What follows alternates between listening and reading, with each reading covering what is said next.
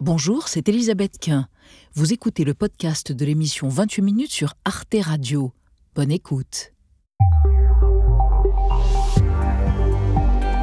Bonsoir à toutes et tous, heureuse de vous retrouver dans 28 minutes et merci d'être chaque soir nombreux à nous suivre. L'actualité du jour, eh bien, c'est l'annonce par le Royaume-Uni, membre de l'OTAN, l'annonce d'un soutien accru à l'Ukraine avec la livraison actée de 14 chars. L'Allemagne, la Pologne et la Finlande envisagent aussi de livrer du matériel d'assaut que réclame Volodymyr Zelensky, le président ukrainien? Le terrorisme russe peut-il être arrêté Oui. Que faut-il pour cela Ces armes qui sont dans les dépôts de nos partenaires et que nos troupes attendent tant. Cet armement fourni par les pays de l'OTAN peut-il changer la donne Et vu de Russie, par ailleurs, ces pays de l'OTAN, pourvoyeurs d'armes lourdes, deviennent-ils des co-belligérants Ce sera le thème de notre débat ce soir, avant de retrouver en fin d'émission Alix Van P et Xavier Mauduit. Bonsoir Elisabeth. Bonsoir Elisabeth. Et on parle de quoi ce soir, cher Xavier? On pleure. Oui, oui, nous pleurons un symbole, une histoire pour beaucoup d'entre nous de beaux moments de cinéma. L'actrice italienne Gina Lollobrigida est décédée, elle avait 95 ans. Et pour lui rendre hommage, Elisabeth, je vous propose un petit tour à la Cinecittà. Et vous, Alix? Eh bien, mauvaise nouvelle pour les plateformes de streaming. Une multitude de leurs morceaux sont écoutés par des robots qui sont là pour gonfler la notoriété de certains artistes. Donc tout à l'heure, je vous parlerai de ces fake streams qui font du tort à l'industrie musicale. À tout à l'heure, les amis. Et pour commencer ce soir, une autrice de bande dessinée française, Lisa Mandel, la moment de l'irrésistible Nini Patalo et de la série BD HP, consacrée aux hôpitaux psychiatriques. Lisa Mandel publie Se rétablir, sélectionné, s'il vous plaît, au prochain festival d'Angoulême. C'est dans 28 minutes et c'est parti.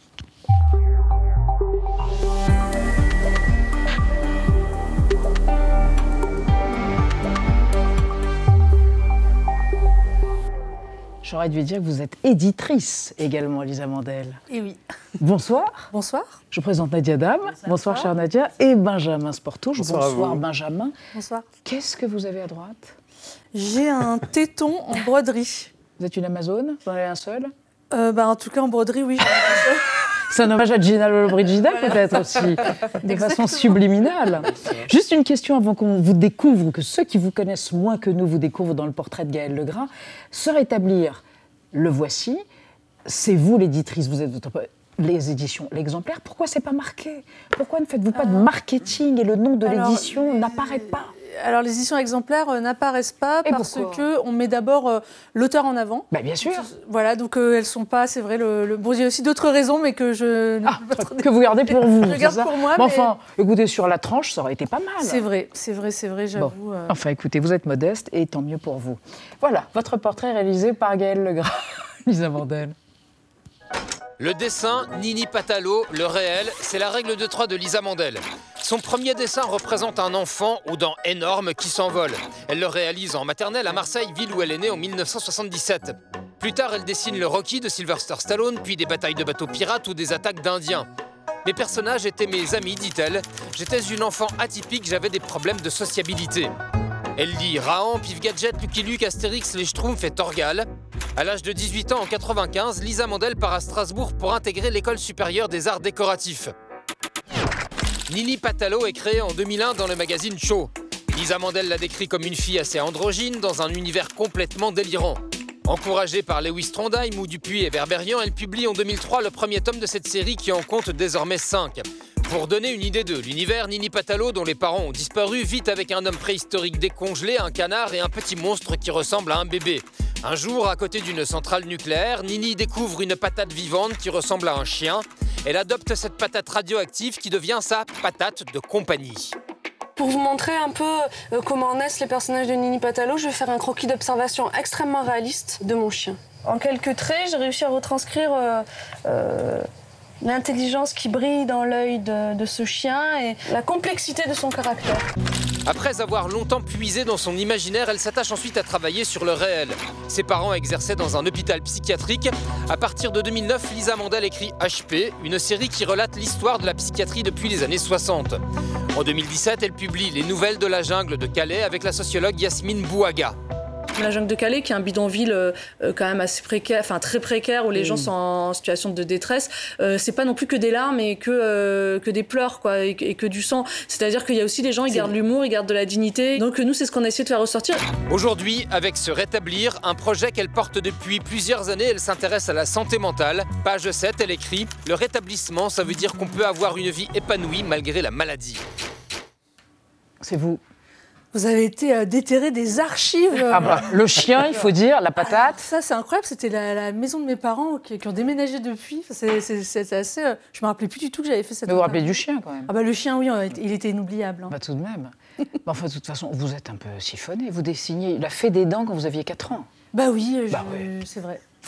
Alors, se rétablir, une enquête sur le rétablissement en santé mentale. Il n'est pas question, et évidemment, chaque mot est pesé au trébuchet, il n'est pas question de guérison, mais ah de rétablissement. C'est tout, à fait différent. D'ailleurs, se rétablir, c'est un peu polysémique, hein. c'est aussi l'équilibre, ça peut vouloir dire plusieurs choses. Pourquoi ça n'est pas la guérison? Pourquoi c'est différent? Parce que la guérison, ça, entendrait qu'on n'est plus du tout euh, concerné par la maladie qui nous affectait, ce qui n'est pas le cas dans, dans, le cas des troubles psy, puisque bah, c'est une maladie qu'on garde toute sa vie. Donc l'idée, euh, c'est qu'on peut vivre avec, ou malgré euh, un trouble psy, une vie tout à fait, euh, enfin en tout cas quasiment normale, avec, bah, en, arrivant à, aller jusqu'à Axel bleu, bleu, bleu. à créer, à aimer, à En arrivant bah, voilà, à, atteindre ses, buts, ses aspirations et à être heureux malgré un trouble. Et donc l'idée du rétablissement, c'est de vivre avec, c'est pas vivre sans. C'est votre cas c'est mon. Alors moi, je suis concernée par un autre trouble qui est l'épilepsie. Et de euh, lecture De la lecture, oui. C'est une épilepsie extrêmement rare. Ben, en fait, je, si je lis trop longtemps, de manière trop soutenue, je peux euh, faire des crises d'épilepsie, donc des crises de grand mal, et convulser. Donc je me suis retrouvée plusieurs fois aux urgences. Mhm. Et donc c'est une maladie que, en 15 ans, j'ai appris à dompter et à, et à faire en sorte qu'elle ne dirige plus ma vie.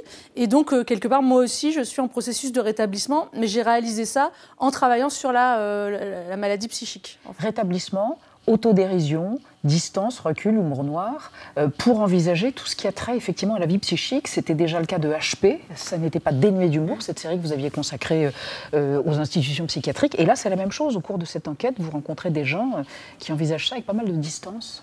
C'est sain, c'est salubre bah, je pense que l'humour, c'est un peu la dernière chose qui reste avant la mort. Et tant qu'il y a de l'humour, j'ai envie de dire, il y a de la vie. Et les gens qui m'ont raconté, qui m'ont confié leur récit, euh, effectivement, avaient euh, beaucoup d'humour et beaucoup de recul par rapport à leur pathologie. Et c'est ce que j'ai voulu euh, faire ressortir dans leur Même quand on est bipolaire, on a de l'humour? Ah bah Surtout quand on est bipolaire, on a de l'humour. Hein. surtout en, phase up. non, mais je veux dire, oui, on, on et c'est obligé d'en rire parce qu'il y a quand même des situations dans lesquelles on se retrouve qui sont qui sont drôles pour peu qu'on fasse un pas de côté et, ça sauve de s'en rendre compte. Quoi. Benjamin. Dites comment va le milieu de la BD Est-ce qu'il est moins sexiste? Parce que dans beaucoup d'interviews, vous dites, ben voilà, c'était un milieu où la dessinatrice était cantonnée à l'illustration quand l'homme, lui, eh bien, était euh, un auteur de BD. Comment ça va aujourd'hui? Bah, Alors euh, maintenant, les gens ont accepté que les, femmes qui dessinent donc mal, hein, par essence, euh, soient maintenant dans la bande dessinée. Aujourd'hui, plus de 80% des, étudiants en bande dessinée sont des étudiantes. Ah oui Donc la, tendance s'inverse complètement. Donc aujourd'hui, je pense que cette période est en train de, de s'éloigner de nous. oui, effectivement, alors c'était un milieu qui était quand on est arrivé, moi quand je suis arrivée il y a 20 ans, j'étais une des premières, il y avait toutes les pionnières comme Bretéché, euh, France etc., etc., qui, étaient là. Mais nous, moi quand je suis arrivée, je suis arrivée avec une première vague euh, vraiment d'importance. Et donc euh, j'ai pu voir quand même que la plupart des hommes étaient contents de voir arriver des femmes parce que l'ambiance euh, vestiaire de foot, ça plaisait pas à tout le monde. Après, on, me prenait souvent pour la libraire ou pour euh, la femme. Ah, ah, bah du coup, vous êtes devenue éditrice. Voilà, bah, maintenant, on vous prend pour une éditrice, c'est ça? Mais, mais voilà, mais ça, ça a changé. Après, euh, je me suis rendu compte que le sexisme, il était plus finalement à l'intérieur des bandes dessinées elles-mêmes ah que dans le milieu. Mais ça, j'en ai pris conscience très récemment. en fait. Mhm. Vous parlez pas de Robert Crumb, là, quand même non, je ah, jamais. Idole, le BDaste américain, enfin le dessinateur américain. Alors 2022, l'année de toutes les premières et de tous les records en termes de BD, justement, Nadia, on va parler avec vous, Et il s'est passé plein de choses, en effet. D'abord, le livre le plus vendu de l'année, vous le savez, c'est une bande dessinée, une BD documentaire, Le Monde sans fin, de Jean-Marc Jancovici et Christophe Blain. Pour la première fois également, le prix Médicis avait sélectionné une bande dessinée dans la liste des nommés. Euh, l'excellent Les secrets de la force surhumaine d'Alison Bechdel. Autre moment symbolique, en novembre dernier, on a tous vu ces images. L'autrice euh, Catherine Meurice a été installée à l'Académie des Beaux-Arts. C'est la première fois, là aussi, pour une autrice de BD. Et puis enfin, la bande dessinée est entrée au Collège de France. C'était très solennel avec le cours inaugural de l'historien Benoît Peters, qui à cette occasion avait déclaré, je le cite, que la bande dessinée doit trouver une place. Et quelle place dans l'enseignement? Est-ce qu'il faudrait étudier la BD de la même manière qu'on analyse un texte littéraire aujourd'hui à l'école? Bah, ça ferait plaisir aux élèves, je pense, parce que c'est quand même beaucoup plus agréable quand il y a un peu d'image avec bah le texte. Et, euh, et c'est vrai qu'on peut penser la BD comme une béquille pour euh, une lecture difficile. Après, je pense que c'est vraiment un, média, un, médium en soi, comme euh, le cinéma ou la télévision, et qu'il permet de raconter les choses de manière beaucoup plus directe et simple, surtout justement en, en BD euh, dite du réel, c'est-à-dire euh, que ce soit le documentaire, mmh. l'autobiographie, la BD apporte une force, euh, une subjectivité qui est en fait parfois nécessaire pour donner un peu de cœur à l'histoire. Donc c'est vraiment ces dernières années, on a vu vraiment se développer la BD du réel, dont fait partie le, Monde sans fin. Mmh. Et, et on, a pu penser que c'est d'une mode. Moi, je pense que c'est vraiment un nouveau genre mmh. qui, va, qui est là pour rester, hein, très sincèrement. 515 000 exemplaires du Monde sans fin de Jean Covici. Dans l'actualité de la BD, il y a aussi euh, le dessinateur Bastien Vives, que vous connaissez, hein, qui est au centre d'une controverse. Il lui est reproché une apologie de la pédopornographie dans euh, ses euh, livres et son exposition a même mm. été annulée au Festival de la BD d'Angoulême. Il est aussi visé par une plainte d'association de défense des mineurs. Et les avis sont très partagés. Quel est le vôtre, Lisa Mandel? Alors là, vous êtes, c'est un piège dans lequel il ne faut pas que je tombe si je veux pas avoir euh, être être ostracisé Certains euh, dans, de le milieu de. Euh, en fait, les esprits sont hyper échaudés par rapport à Bastien Vives. Moi, je pense qu'on est plus dans un problème systémique, c'est-à-dire qu'un auteur comme Bastien Vives, qui soit haï euh, ou qu'il soit adoré ou euh, quelle que soit la polémique, il n'est pas arrivé là tout seul. C'est-à-dire qu'à un mm. moment donné, pendant des années, il a été encensé par les médias, il a été invité partout, il a été, publié, il a été primé, mm. il a été mis euh, en tête de gondole dans les supermarchés. Donc aujourd'hui, on, là, aujourd'hui, tous les regards sont pointés sur lui. Il faut, moi, je trouve que c'est sur le système entier, sur toute la chaîne du livre, qu'il faut s'interroger mm. et peut-être qu'il y a une réflexion collective à avoir sur tiens, qu'est-ce qu'on publie? Et est-ce que les choses qu'on publie, euh, ok, il y a un lectorat pour ça, mais est-ce qu'on ne pourrait pas se poser plus de questions sur ce qu'on publie aujourd'hui euh, et, donc moi, je pense que la responsabilité, elle, est, elle, est, vraiment globale. Et que le sexisme, c'est ce que je disais tout à l'heure, euh, je me suis rendu compte qu'il faisait partie en fait des bandes dessinées elles-mêmes et que c'était un vrai questionnement. Après, moi, je ne suis pas pour la censure à la base, je veux dire, mais, euh, mais je pense qu'il y a un vrai questionnement de, prévention et de, voilà. Ça, moi, ça me fait rire que les gens se réveillent six ans plus tard. Bastien, ça fait des années euh, qu'il publie ses BD et je pense que c'est plus aussi ses propos tenus sur les réseaux sociaux et sa personne qui est visée, qui est cancellée aujourd'hui pour parler woke, que, que son travail, qui, je pense que si ça avait, il n'y avait pas eu ces propos, le travail aurait pu complètement passé inaperçu. Vous publiez des femmes, essentiellement euh, un exemplaire On publie beaucoup de femmes. Non, pas que, on publie beaucoup de femmes. Voilà, se rétablir Lisa Mandel par une femme qui donc s'est établie éditrice. Et vous mettrez le nom, l'exemplaire? Non, mais faites-le. oui. Non, mais bon, vous faites ce que vous voulez. Oh, vous êtes une femme libre, on l'a bien vu. Voilà, sélectionnée au Festival d'Angoulême qui démarre, je crois, le 26 janvier prochain. Exactement. Attendez, je vérifie. Du 26 au 29 janvier prochain. Merci Lisa Mandel d'être venue sur Arte. On va passer à notre débat sur les livraisons d'armes lourdes, des chars d'assaut en l'occurrence, que sont en train d'envisager ou même d'acter des pays de l'OTAN pour soutenir l'Ukraine dont les civils viennent encore d'être bombardés par les Russes à Dnipro. Avec ces livraisons, l'Europe franchit la fameuse ligne rouge. Devient-elle co-belligérante aux yeux des Russes Et par ailleurs, quelle est la stratégie du Kremlin? On en débat après la mise au point de Sandrine Le Calvez.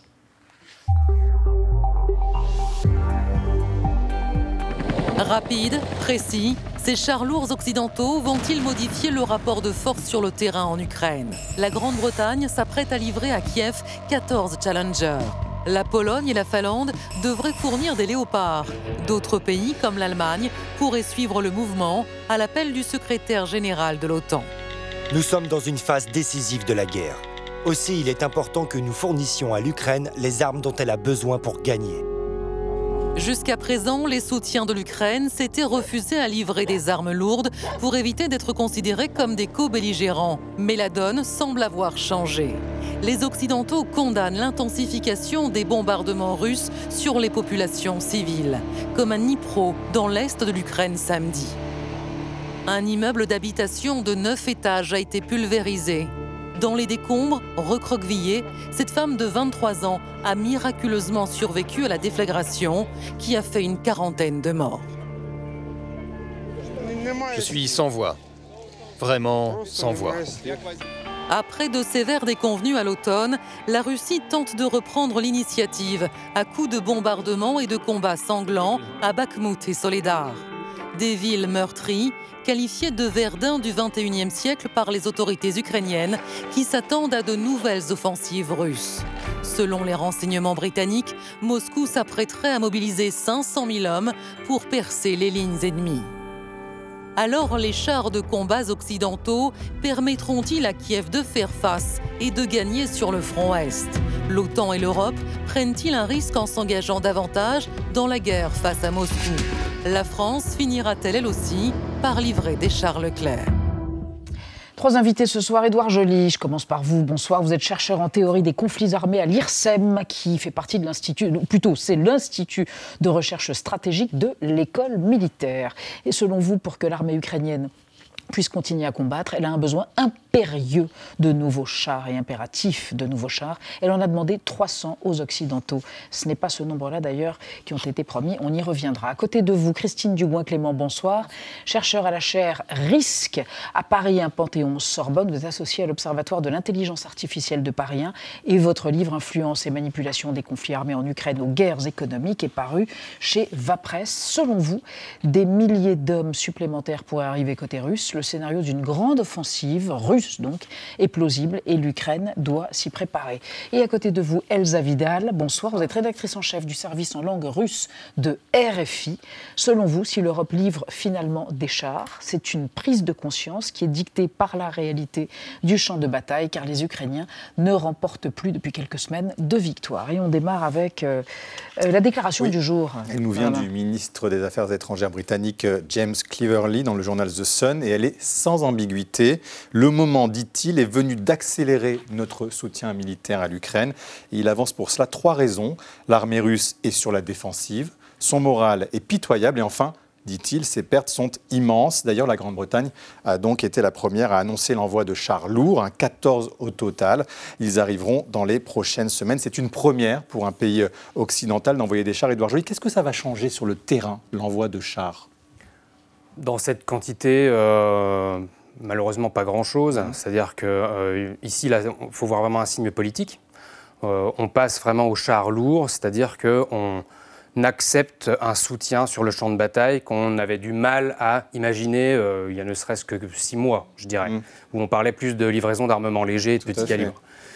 Ce que cela veut dire aussi, c'est qu'on a un besoin euh, de l'armée ukrainienne en renfort matériel, puisque vous avez évoqué euh, les pertes humaines qui mm. sont très lourdes, c'est un conflit de haute intensité mais les pertes matérielles sont proportionnelles aux, pertes humaines. 450 chars hein, ont été, ukrainiens ont été détruits. Oui, et ça, c'est trois fois plus euh, chars russes. Ce sont les statistiques qu'on a en source ouverte, donc pour l'estimer les pertes, c'est toujours très difficile. Donc là, il y a un besoin opérationnel d'avoir les matériels qui permettent de se défendre face aux éventuelles euh, euh, nouvelles attaques russes. Et à l'heure actuelle, si on suit véritablement ce qui se passe sur le champ de bataille, euh, tactiquement, l'armée russe l'emporte un peu aux alentours de Bakhmut, là où l'intensité des hostilités est fixée déjà depuis plusieurs semaines. Elsa Vidal, jusque-là, c'était une ligne rouge, hein, une ligne rouge d'envoyer des chars. Pourquoi ça a changé? Qu'est-ce qui s'est passé?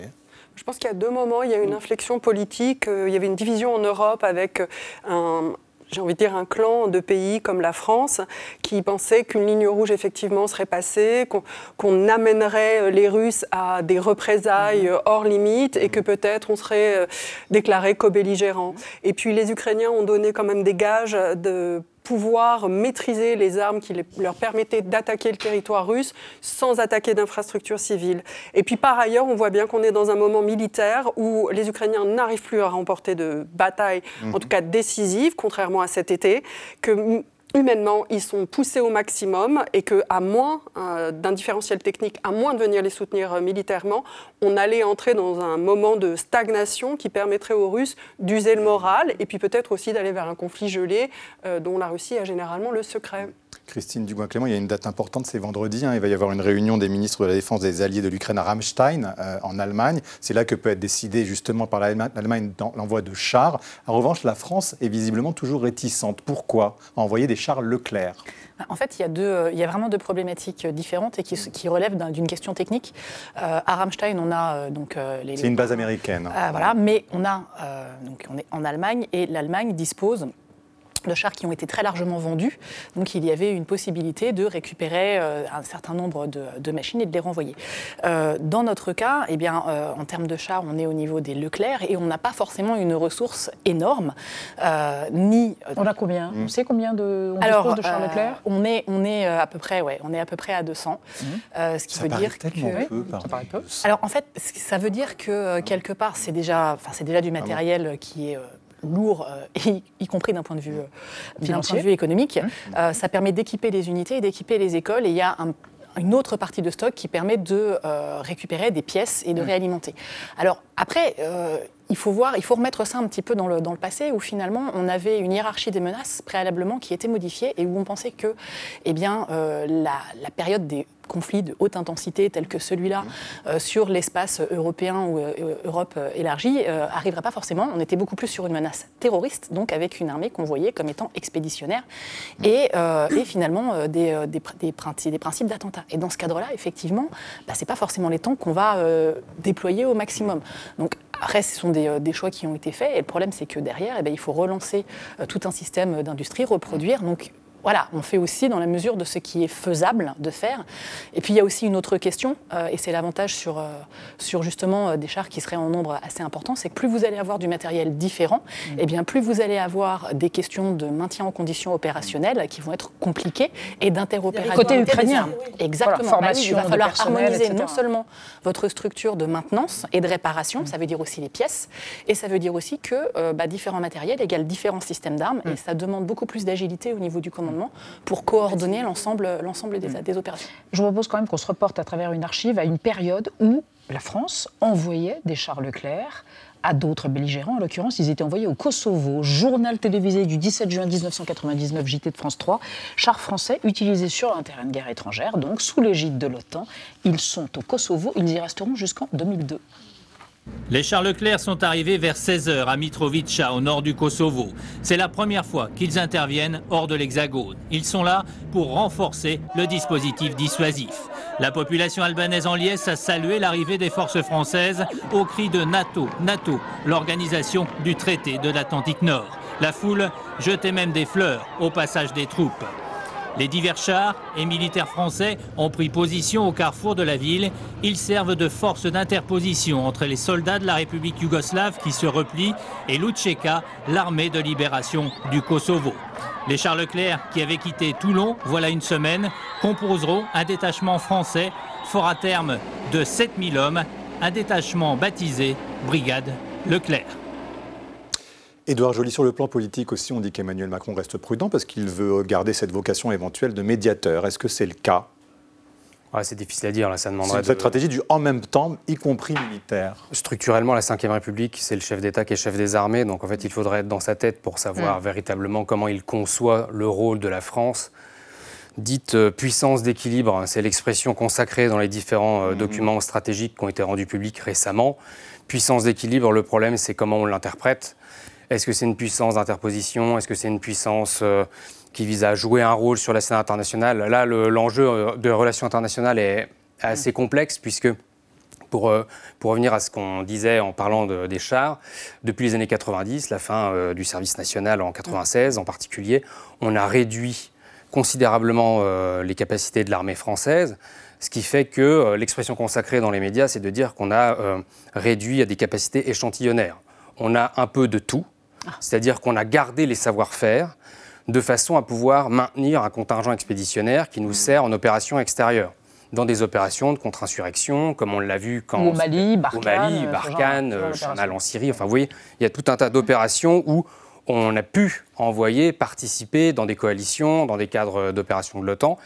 Là, euh, on a euh, donc une, dit une guerre de haute intensité, quelque chose à laquelle on ne pensait pas revenir, puisque là, c'est quelque chose d'historique.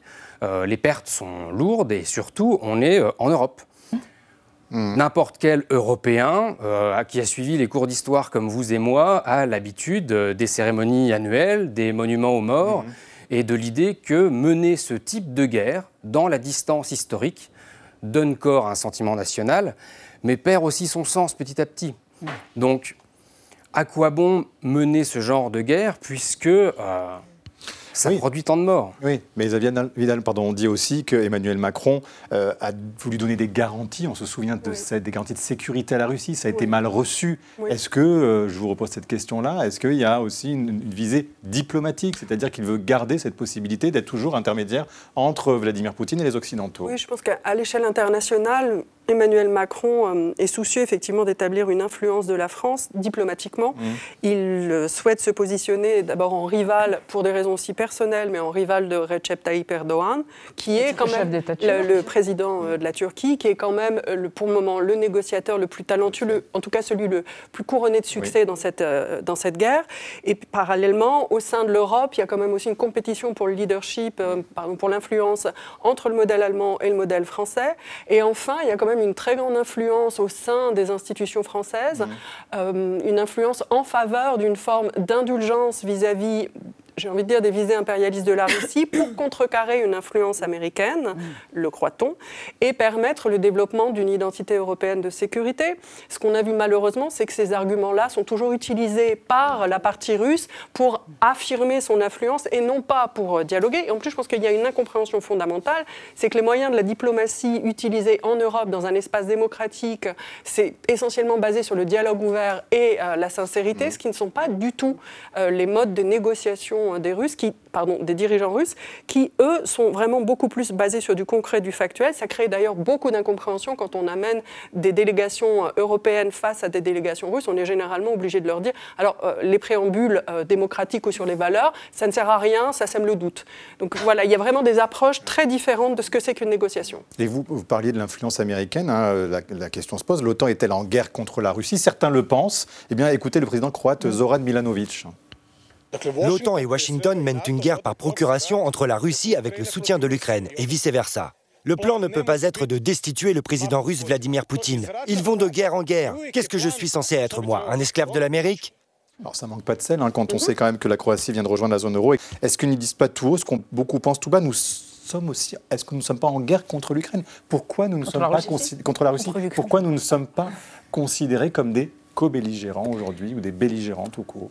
Eh bien, ça, c'est euh, une question qui a notamment beaucoup agité mm. euh, le débat des chercheurs en, relations internationales, principalement à l'été, euh, et qui était justement au cœur de ce que l'on fournit au titre de matériel. Alors, effectivement, à partir du moment où vous prenez euh, par et où vous livrez du matériel, alors qu'on va appeler offensif, du matériel militaire offensif. Mm. Alors là, c'est d'autant plus renforcé quand on va avoir du matériel qui permet d'avoir des frappes dans la profondeur mm-hmm. et ce genre de choses, notamment derrière les lignes, hein. euh, ce qui a été rappelé par les États-Unis, qu'il y avait un besoin maintenant pour l'Ukraine de frapper derrière les lignes. Euh, on aurait pu euh, être considéré comme co-belligérant.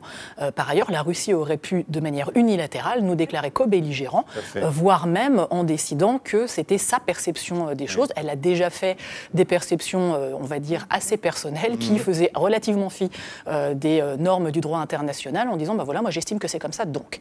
elle ne l'a pas fait pour plusieurs raisons, parce qu'à partir du moment où vous êtes co-belligérant, vous changez l'échelle du conflit.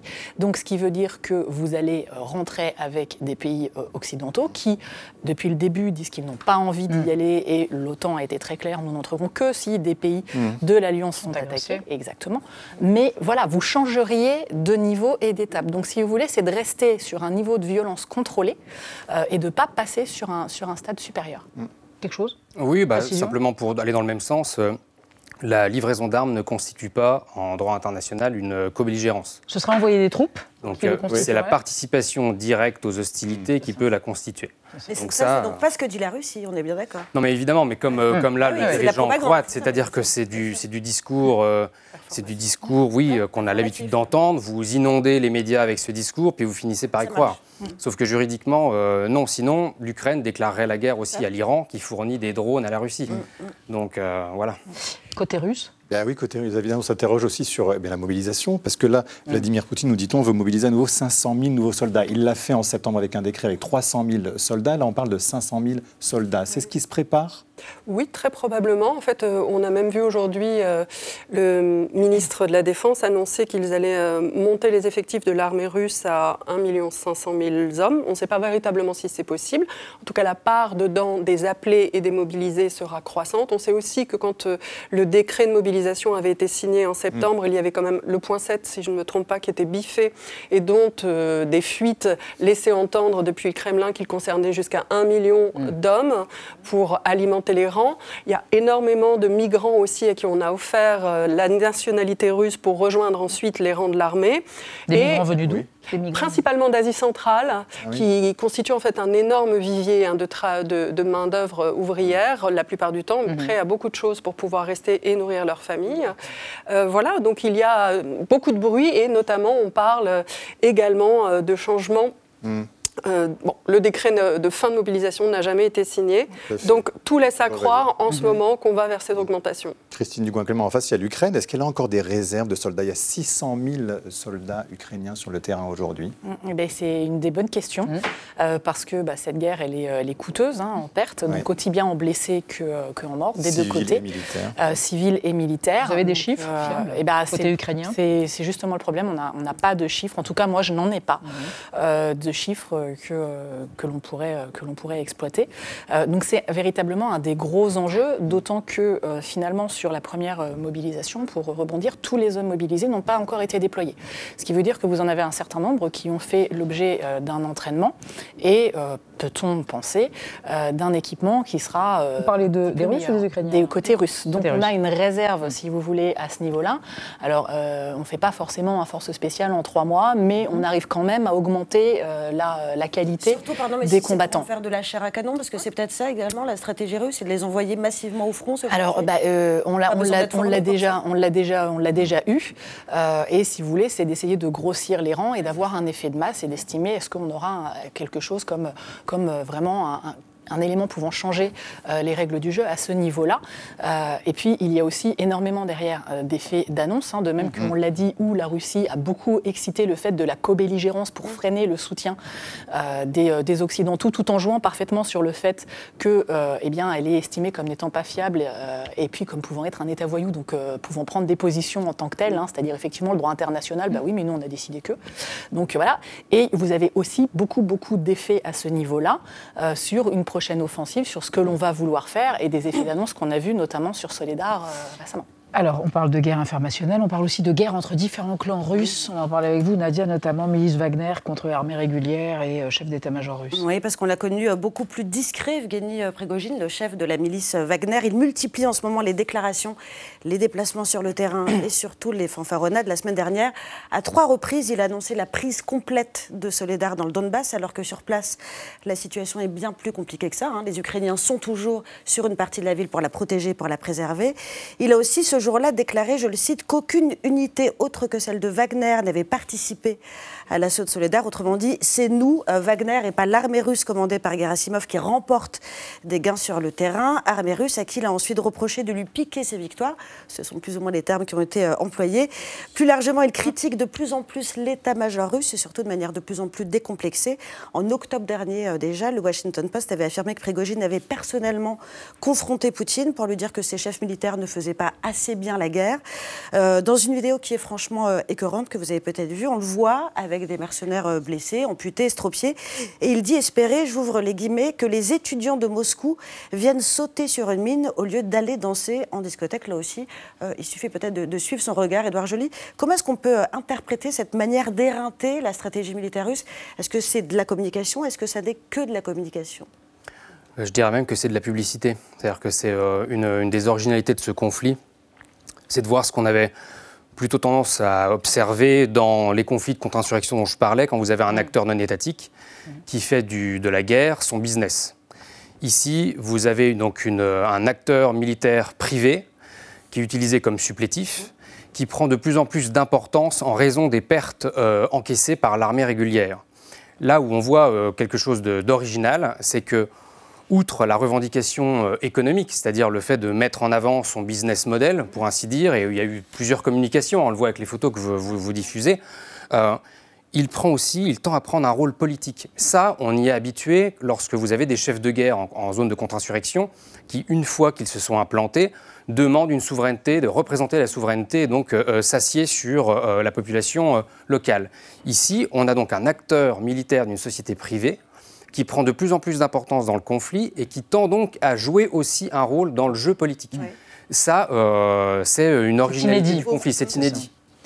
Dernière question. Oui, sur euh, Vladimir Poutine lui-même, puisqu'il y a beaucoup de rumeurs mhm. qui circulent sur son état de santé, mais aussi sur le fait qu'il voudrait s'exiler en quelque sorte en mhm. mer Noire. Qu'en est-il exactement? Est-ce que ça, c'est de la contre-propagande euh, Très probablement. Euh, en ce qui concerne la oui, de la contre-propagande, puisque ça reviendrait à dire que tout va s'effondrer, que le système russe va s'effondrer, puisque le cœur du, du réacteur, c'est Vladimir Poutine. En réalité, moi, euh, Vladimir Poutine, je le vois au contraire manœuvrer très habilement avec Prigogine, qui est là quand il remonte euh, dans mhm. ses valeurs et quand il, il peut remporter des victoires. Euh, il permet de le mettre en compétition avec les militaires, ah les militaires avec Prigogine et avec le, le, FSB, de manière à ce qu'aucun d'entre eux ne puisse Diviser et régner. Oui, aucun ne peut se sentir sûr de sa place. Et puis, euh, Prigogine participe à cet effort de la Russie de faire peur, de montrer le visage le plus laid de la guerre, le plus féroce, et aussi, de, au passage, décrier les élites moscovites. Merci infiniment à tous les trois pour ce débat qui était passionnant, je dois dire. En livrant des chars à l'Ukraine, l'Europe fait-elle un pas de plus vers la guerre? Voilà, c'était le thème de notre débat du soir. Encore une fois, merci. On reste dans l'actualité avec Xavier Mauduit et Alix Van P. À propos, oh, la mort de Gina Lollobrigida, la bombe anatomique du cinéma italien. Elle est morte à 95 ans. On évoquera aussi les fake streams, fausses écoutes sur les plateformes musicales. Et pour commencer, les mots vedettes de l'actualité recensés par Thibonol ce soir. Uniforme, comme les uniformes, non pas des militaires, mais des écoliers. C'est un spécial dédicace à Brigitte Macron, c'est entendu. Ce qui fait parler, c'est cette question de l'uniforme. L'uniforme à l'école. L'uniforme.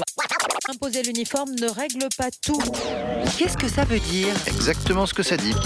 Merci de m'en dire un peu plus. Entendu. La vie secrète des mots vedettes.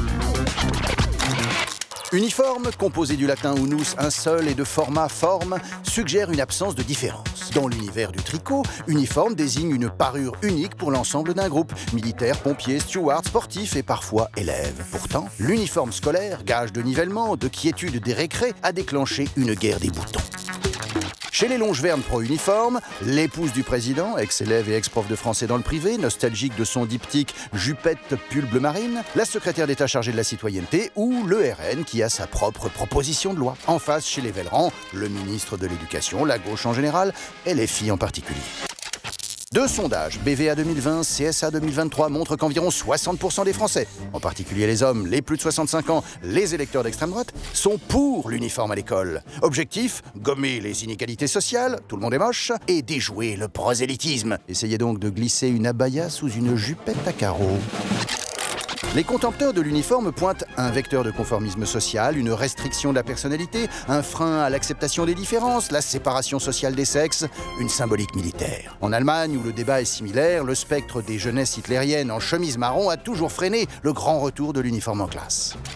L'uniforme excite passions et pulsions. L'écolière japonaise des mangas, le guitar-héros australien, le sorcier de Poudlard. Depuis longtemps, les Anglais ont imposé l'uniforme à l'école dès le XVIe siècle. En France, seuls les internes, 60% des lycéens à l'époque, y ont été soumis sous Napoléon. Aujourd'hui, c'est le règlement intérieur qui fait loi. Un pour tous, tous pareils. Pas nous. Bon, merci Thibault Bonsoir Alix, bonsoir Xavier. Alors l'Italie est en berne, sa vedette pneumatique, Gina Lollobrigida est morte à 95 ans. Vous vous rappelez La gorge de la vallée, c'était Gérard Philippe qui disait ça dans Fanfan la tulipe, il était très ému en regardant donc la gorge dans la vallée. Bon bref, on parle pas d'elle, nous l'aimions, elle avait 95 ans, on parle de Cinecittà. C'est ça, le 28 avril 1937, le fasciste Benito Mussolini inaugure la Cinecittà, mm. la cité du cinéma au sud-est de Rome. Il a bien compris, hein, Mussolini, l'importance du cinéma. Il sait que c'est une arme de propagande redoutable. Pour rivaliser avec les autres Oui, c'est ça. Et à Hollywood, bien sûr, Hollywood, parce que vous avez deux aspects avec le cinéma. Bon, bien sûr, c'est un moyen très très efficace pour diffuser des idées sous couvert de divertissement. Et puis c'est une économie, c'est des sous aussi, c'est dynamique. Et qui alimente aussi la propagande. Parce que quand vous soutenez le cinéma, vous montrez, vous voyez, pays moderne, allez, on y va. Donc Mussolini voit les choses en grand, la Cinecittà, mais c'est un quartier, euh, c'est plus de 70 km de route.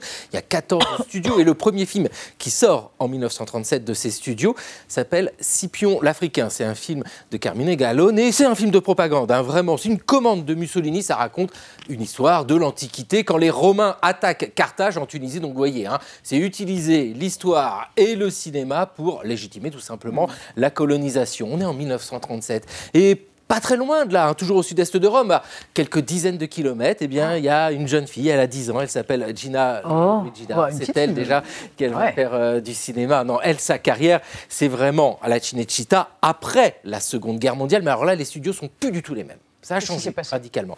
Bien, au sortir de la guerre, l'Italie est chaos debout. Hein.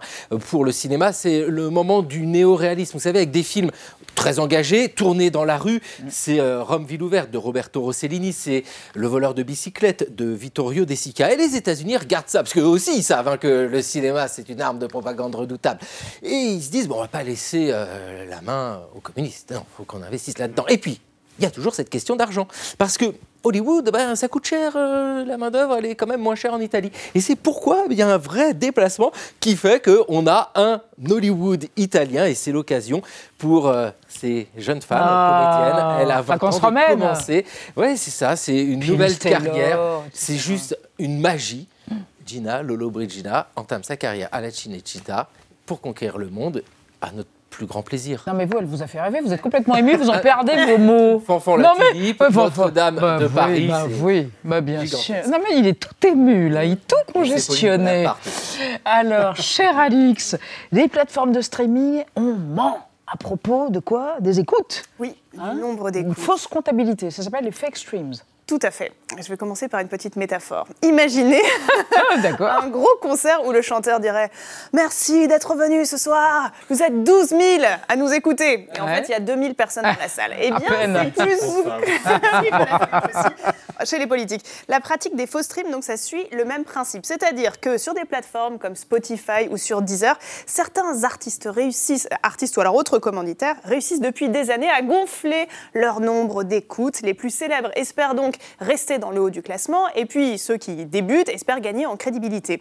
Et donc cette pratique s'est tellement banalisée que depuis un an et demi, le Centre national de la musique enquête sur ce sujet, aidé par trois plateformes qui ont bien voulu participer, Spotify, Deezer et Cobuzz, mais aussi avec des maisons de disques, des artistes. Alors, quel est le résultat? Eh bien, résultat, en 2021, il y a eu entre 1 et 3 milliards d'écoutes frauduleuses ah. recensées sur ces plateformes, et ça représente 1 à 3 des écoutes totales minimum parce que même le président du Centre national de la musique a dit que euh, ces chiffres, la réalité dépasse certainement mhm. ces chiffres-là. Il faut dire que les gonfleurs de notoriété se sont attaqués à des tas de genres. Évidemment le rap, puisque c'est un mhm. genre qui est très écouté, mais aussi d'autres genres, par exemple la musique d'ambiance, relaxation sur 10 heures. Oh, euh, voilà. Donc si ces derniers mois vous avez vu un morceau sur relaxation, bruit d'oiseaux, écouté 10 millions de fois, on, voilà, on peut aujourd'hui douter de ce genre de chiffres. Alors qui manipule les écoutes? Eh bien, ce sont donc des experts en piratage euh, qui se font rémunérer. Il y en a certains qui proposent sur leur site internet, par exemple, de faire décoller, je cite, des carrières d'artistes. Pour 299 euros, un site propose par exemple 20 000 écoutes à certains artistes. D'autres promettent de placer des morceaux dans des playlists qui sont, elles, très écoutées. Et donc ça, ça se fait au détriment des autres artistes. Et oui, parce que à cause de ces fausses artistes, de, ces fausses artistes, à, cause, à cause de ces fausses écoutes, les artistes de bonne foi qui attendent gentiment qu'on écoute leurs morceaux sont moins rémunérés. Et puis les plateformes perdent en crédibilité. Donc cette affaire est une illustration de plus mm. de ce qu'on peut appeler le business du fake. Parce que ces dernières années, on s'est quand même rendu compte que sur YouTube, on peut acheter des vues, sur Instagram, on peut acheter des followers, on peut aussi acheter des likes, et maintenant on peut acheter des écoutes sur euh, les plateformes de streaming. Donc voilà, à une époque où la notoriété est le nerf de la guerre, certains n'hésitent pas à s'en acheter. À franchir le Rubicon. Merci mes amis. Pas nous. C'est comme pour l'uniforme. Euh, merci à tout le monde. À suivre sur l'antenne d'Arte le dessous des cartes d'Emilie Aubry. On se retrouve demain à 20h05. Tchuss.